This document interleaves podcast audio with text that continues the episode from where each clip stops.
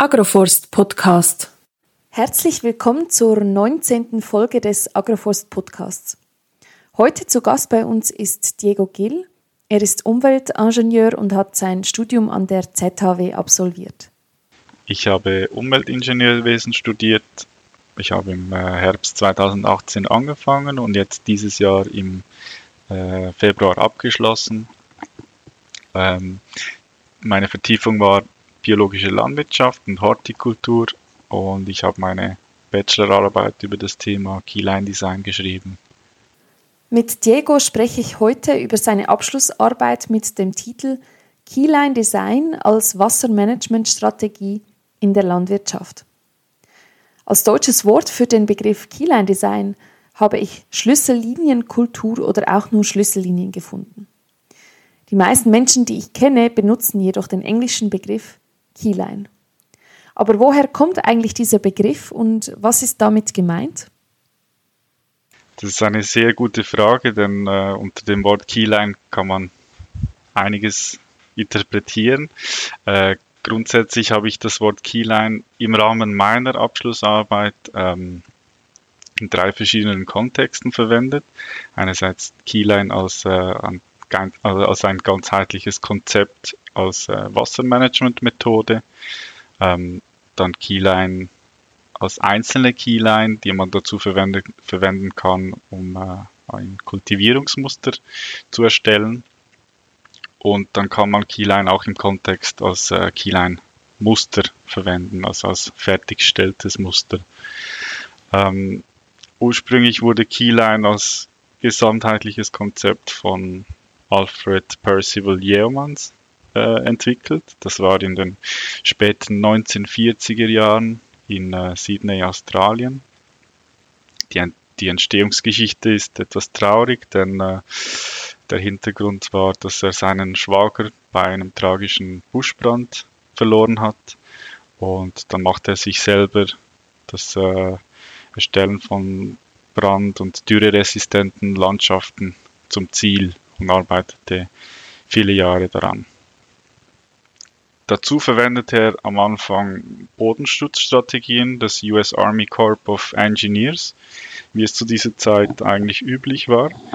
Ähm, er erkannte dann aber ziemlich bald äh, Lücken im Bereich des Wassermanagements in diesen Strategien und arbeitete da, dann an der Schaffung von Landschaftsmustern, den sogenannten Keyline-Mustern, äh, zur Förderung von von der Regenwasserspeicherung. Ist das äh, Versickern und Speichern von Regenwasser also das Hauptziel? Keyline als Konzept kann man eigentlich als Reaktion auf die unvorhersehbaren Regenmuster in Sydney sehen ähm, und stellen ein alternatives Bewirtschaftungs- und Planungskonzept dar. Das Ziel ist es ganz klar, fruchtbaren Boden und äh, eine langfristig nachhaltige Landschaft zu fördern. Unsere Zuhörer fragen sich inzwischen bestimmt, warum wir im Agroforst Podcast über Keyline Design sprechen. Und deshalb meine Frage an dich, kann man Keyline und Agroforst kombinieren? Es ist kein Muss, aber ähm, in der Praxis wird es sehr oft gemacht, weil es sich sehr gut mit Agroforst-System äh, kombinieren lässt. Äh, Jeomans hat, hat Keyline ursprünglich eigentlich in Weiden äh, zur Erhöhung der Fruchtbarkeit, Bodenfruchtbarkeit auf äh, Weiden verwendet, aber man kann es sehr gut mit Agroforst kombinieren. Das ist das eine schließt das andere nicht aus. Tatsächlich lässt sich also Keyline Design und Agroforst sehr gut kombinieren. Wir haben dazu auch ein Beispiel in unserer ähm, Podcast-Beschreibung verlinkt. Dazu dann später aber noch ein bisschen mehr. Jetzt möchte ich ganz kurz versuchen, das Gehörte zusammenzufassen. Also Keyline oder Keyline Design ist eine Strategie oder Gestaltungsmethode, um den Auswirkungen von Extremwetterereignissen entgegenzuwirken und mittels Förderung der Bodenfruchtbarkeit landwirtschaftliche Produktionssysteme resilienter zu gestalten. Dies geschieht primär durch die Optimierung der Nutzung und Erhaltung von Wasserressourcen. Also das ist absolut korrekt. Das äh, prinzipielle Ziel von Keyline ist es, die Wassernutzungseffizienz ähm, zu verbessern in den verschiedenen Produktionsbereichen der Landwirtschaft.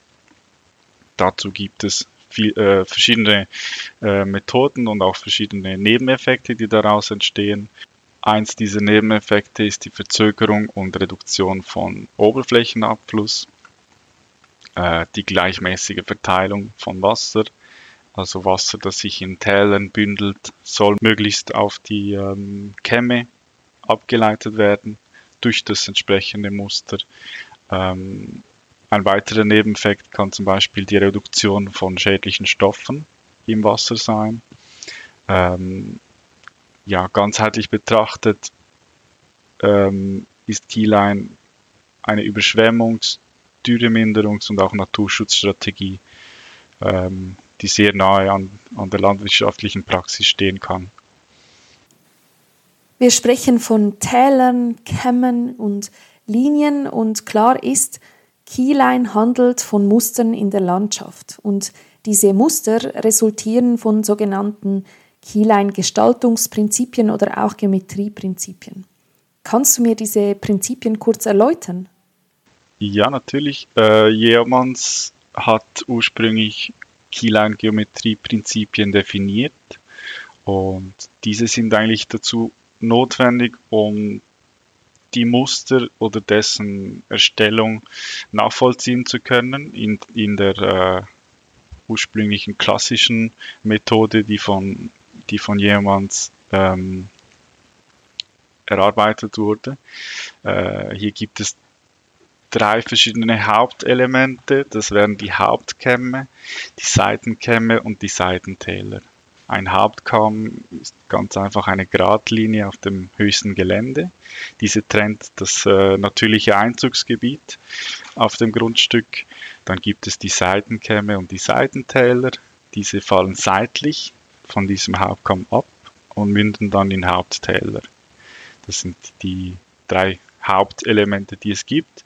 Dazu gibt es noch zwei wichtige Elemente, die ich auch gerne erwähnen würde. Das wären die Key Points. Das ist äh, äh, an einem Hang eigentlich der Startpunkt, wo der Oberflächenabfluss äh, anfängt sich zu bündeln. Ich habe von einem anderen Keyline-Experten mal eine interessante Erklärung gehört. Das ist eigentlich der Punkt, wenn man einen Hang hochläuft, äh, wo der Fußball sich dann anfängt vom Boden abzuheben. Genau das ist dann der Keypoint und durch diesen Keypoint führt eine Konturlinie und das ist dann die Keyline. Das heißt die Keyline, die dann nachher als äh, Grundlage dazu verwendet wird, um das Muster zu erstellen und dann entsprechend äh, die Richtung des Oberflächenabflusses zu lenken. Praktiken, die im Keyline-Design angewendet werden, sind in einem ersten Schritt die Analyse der natürlichen Konturen des Geländes, um den natürlichen Verlauf des Wassers aufzuzeigen. Entlang dieser Linien werden anschließend Gräben angelegt, um das Wasser auf der Fläche gleichmäßig zu verteilen und Erosion zu vermindern. Gleichzeitig werden an sogenannten Schlüsselpunkten Gräben oder andere Strukturen wie Dämme oder Teiche gebaut, um Wasser zu sammeln und zu speichern. Durch das Lenken von Wasser werden Nährstoffe übers Land transportiert. Das trägt zur natürlichen Verbesserung der Bodenfruchtbarkeit bei. Außerdem fördert es die Bildung von organischem Material und strukturiert den Boden wodurch das Wasserhaltevermögen vergrößert wird. Das Pflanzen von Kulturen entlang einer Keyline hilft bei der Minderung von Erosion, Infiltrierung von Wasser, Strukturierung des Bodens und Förderung der Biodiversität. Diese Maßnahmen können die Produktivität einer Fläche steigern. Aber, und das ist ein wichtiger Punkt, der zu bedenken ist, das Anlegen von Keylines kann natürlich auch die Arbeitintensität einer Fläche stark erhöhen. Zurück zur Arbeit von Diego. Mit was hast du dich in deiner Arbeit beschäftigt? Äh, in meiner Arbeit habe ich mir ähm, das Ziel gesetzt, Keyline zu charakterisieren, als spezifisch als Wassermanagementstrategie äh, in der Landwirtschaft und auch dessen Potenzial äh, zu untersuchen. Ich habe mir hier eine Übersicht über äh, Keyline Design basierend auf der vorhandenen Literatur erschafft und ähm, das Ziel war auch ein Fazit aus den bereits existierenden wissenschaftlichen Studien zur Effektivität spezifisch des Keyline-Designs ähm, ziehen zu können.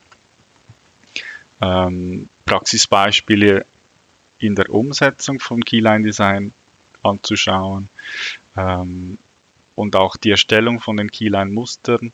Ähm, diesem Punkt habe ich auch viel Beachtung geschenkt in der Arbeit. Ja, ich habe die Beschreibung der Erstellung der, der, der, äh, der Muster nach der Originalliteratur eigentlich ähm, gemacht und dann mit moderneren Methoden verglichen. Abschließend habe ich dann eine Fallstudie basierend auf diesen Rechercheergebnissen gemacht und eine Gießkarte erstellt mit einem modellierten Keyline-Muster. Wie bereits erwähnt, wurde ja dieses äh, Gestaltungskonzept in Australien erfunden. Und ich habe mich gefragt, gibt es hier in der Schweiz oder umliegender Länder eigentlich Praxisbeispiele? Ja, es gibt einige Beispiele ähm, und Initiativen, äh, vor allem in Regionen, wo Wasser bereits heute ein knappes Gut ist. Es gibt viele Beispielprojekte in, äh, im äh, Mittelmeerraum. In der Schweiz und Deutschland gibt es bereits auch ähm, Initiativen. Ein sehr aktuelles Beispiel ist, zum, äh, ist der Katzhof im Kanton Luzern, wo auch BioSwiss involviert ist.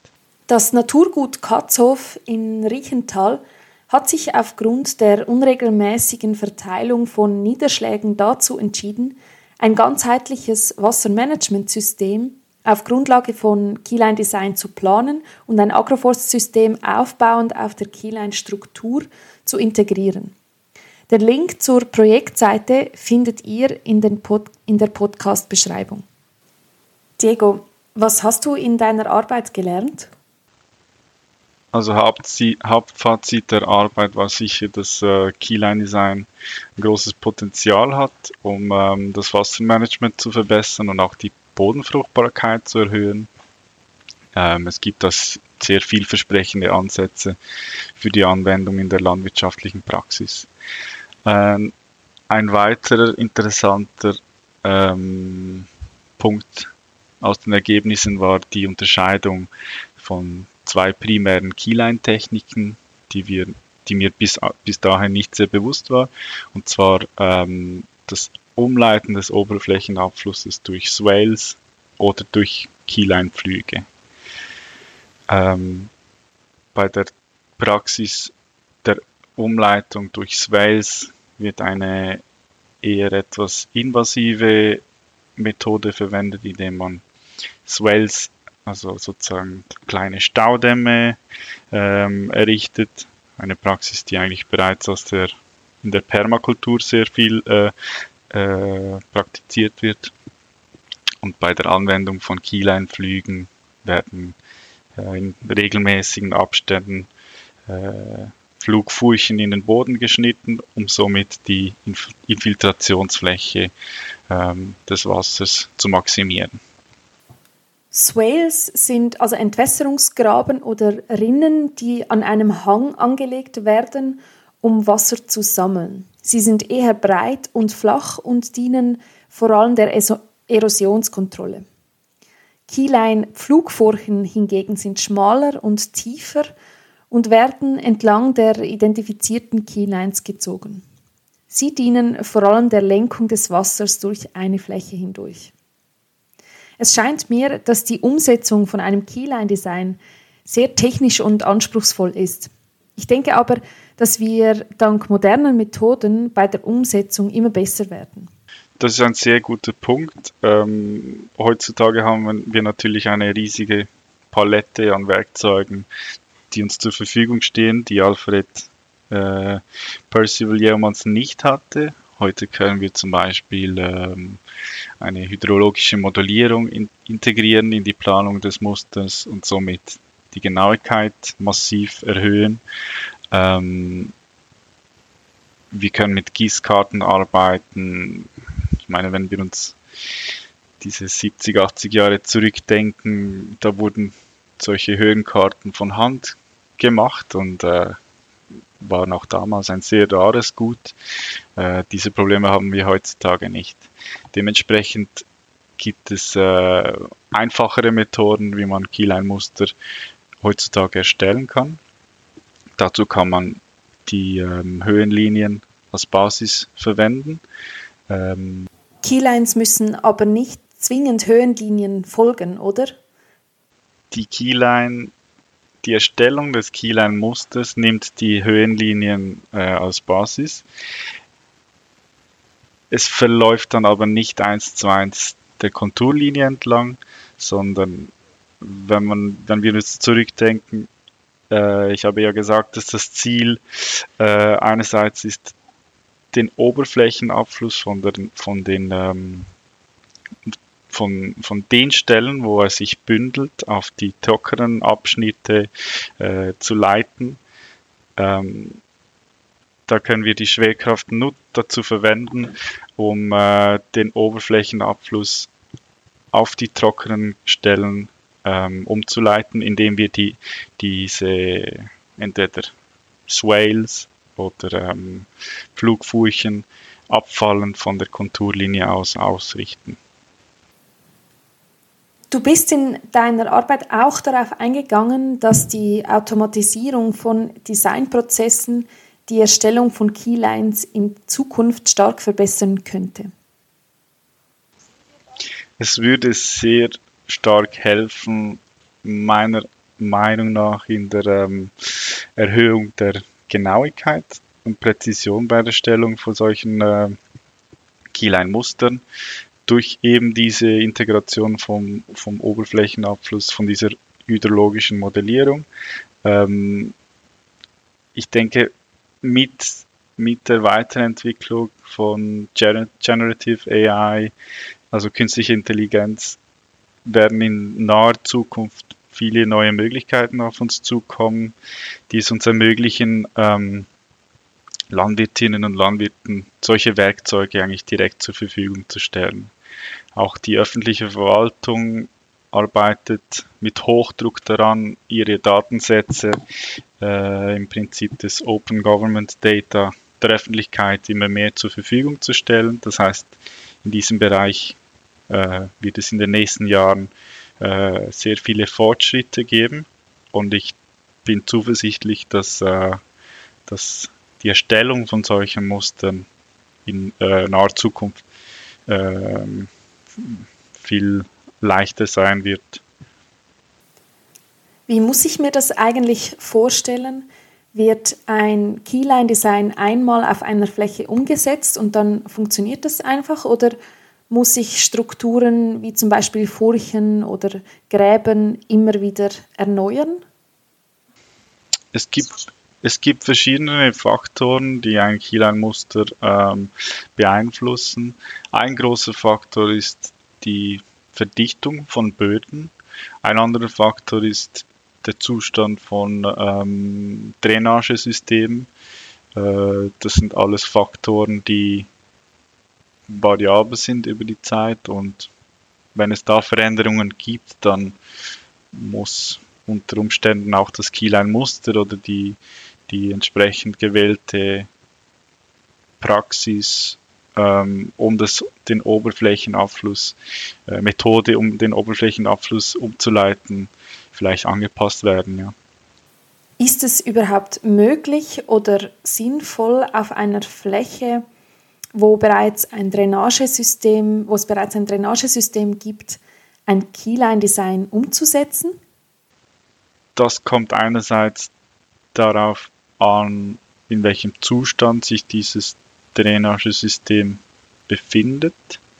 Ähm, heutzutage ist ungefähr 25 Prozent der landwirtschaftlichen Nutzfläche trainiert. Wir haben nur in den wenigsten Fällen verlässliche Daten darüber, in welchem Zustand sich diese Drainagesysteme befinden und wo sie genau liegen.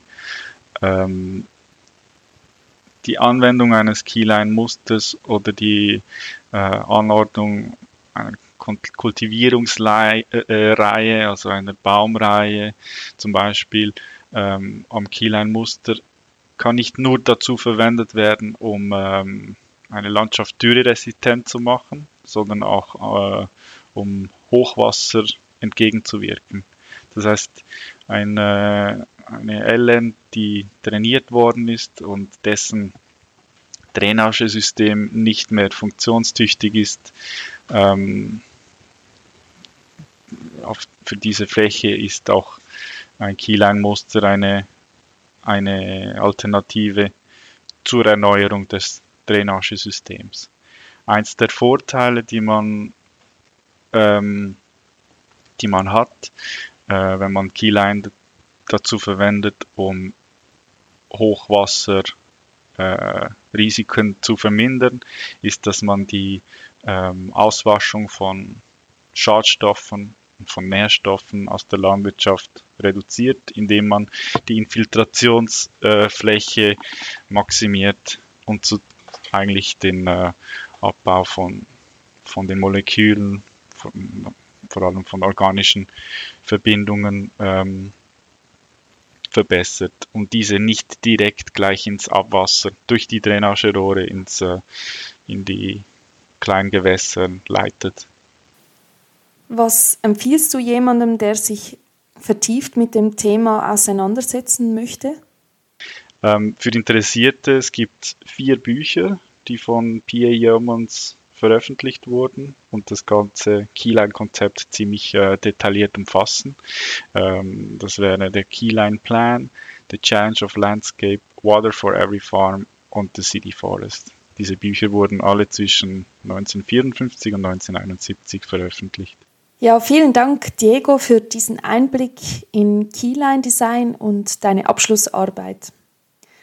Die Umsetzung von Keyline ist anspruchsvoll und wer mehr darüber erfahren möchte, kann sich die Links in der Podcast-Beschreibung anschauen. Herzlichen Dank fürs Zuhören. Fragen dürft ihr wie immer gerne an podcast.agroforst.ch senden. Ich hoffe, ihr seid in zwei Wochen wieder mit dabei. Bis dann.